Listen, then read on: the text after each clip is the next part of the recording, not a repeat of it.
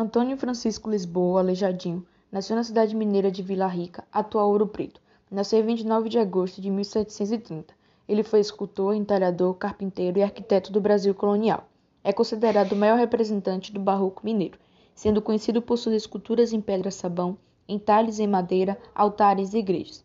A maior parte de suas obras possuem como tema central a religiosidade, as imagens sacras que se caracterizou pelas cores, leveza, simplicidade e dinamismo exemplos de algumas cidades onde estão as obras.